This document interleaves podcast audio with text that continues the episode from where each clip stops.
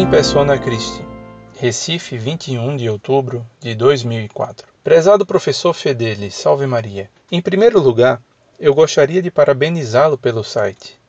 É sempre um prazer para mim passar algum tempo por essas paragens virtuais tão salutares para a sã doutrina.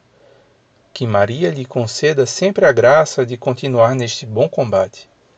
Bom, permita-me contar uma coisa que me aconteceu na paróquia que frequento e que me deixou bastante preocupado.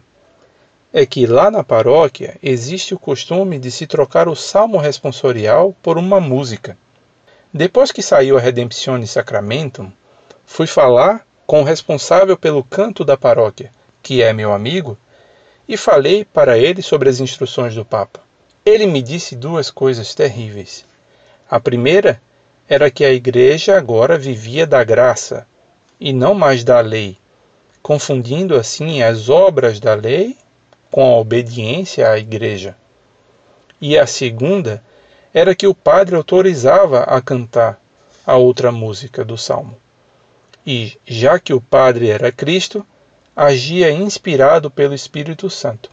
Fiquei triste com essas colocações da parte dele uma pessoa que tem uma ação na paróquia bem maior e há bem mais tempo do que eu. Mas isso foi bom porque me suscitou uma dúvida que tentarei expor de forma clara. Ao se falar que o Padre é Cristo, creio que se possa entender que o Padre age em persona Christi. Contudo, eu acho que eu e ele temos conceitos diferentes sobre o que significa in persona Christi.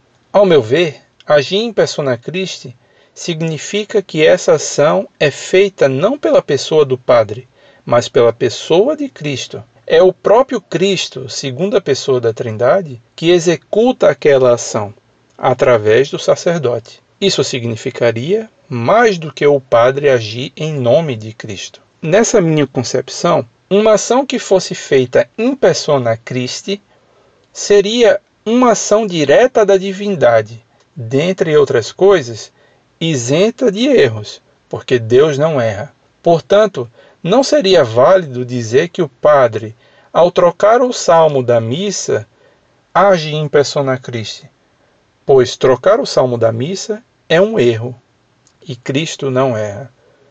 O meu raciocínio está correto? Outra coisa que fiquei confuso é que, mesmo na celebração da Santa Missa, o padre profere algumas palavras que não condizem com a noção de que o padre é Cristo, que meu amigo tem.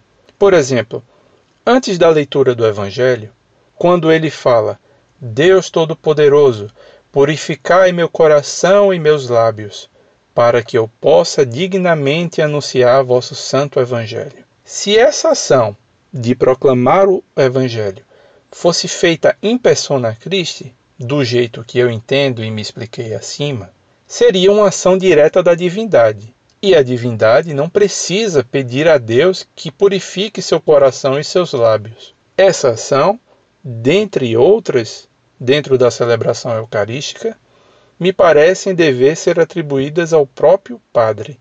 Como eu entendo, então, Agir in persona Christi só é feito quando o padre eleva a hóstia e diz: Tomai e comei todos vós. Aí, sim, ele fala em primeira pessoa e é uma ação própria da divindade oferecer o sacrifício de Cristo. É Cristo que oferece, não o Padre. Isso está correto? O que significa agir in persona Christi? Em que momentos exatamente um sacerdote está fazendo uso desse carisma? Outra dúvida é com relação ao lugar onde pode ser celebrada a Santa Missa.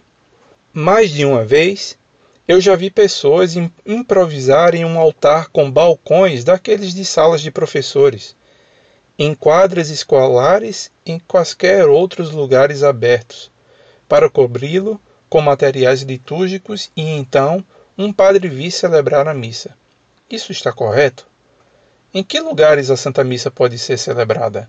E em locais que não dispunham de estrutura convencional, o que deve ser feito? Simplesmente não celebrar a missa? Agradeço desde já a atenção que me dispensa, professor.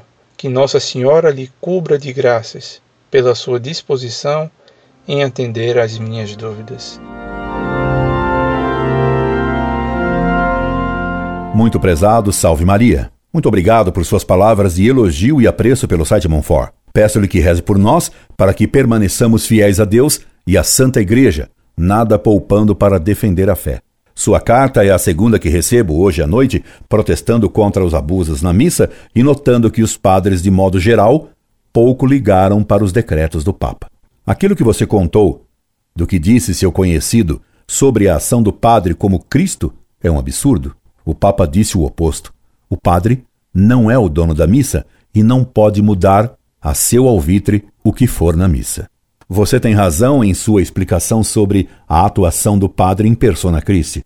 Você expôs perfeitamente a questão. O padre atua em persona Christi quando consagra. Quando o padre reza, nobis quoque peccatoribus, nós também pecadores, ele não fala em persona Christi, pois Cristo não é pecador.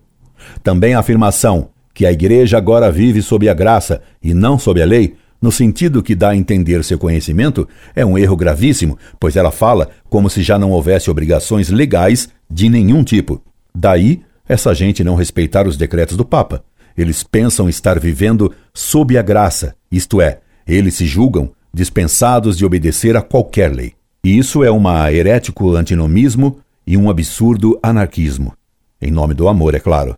Quanto ao local da celebração da missa, é lícito, quando necessário, rezar missa num espaço mais amplo que possa conter uma multidão, que a capela não é suficiente para receber. O altar, porém, deve ter sempre a pedra de ara, com relíquias de pelo menos um mártir. Não é lícito rezar a missa em mesa comum.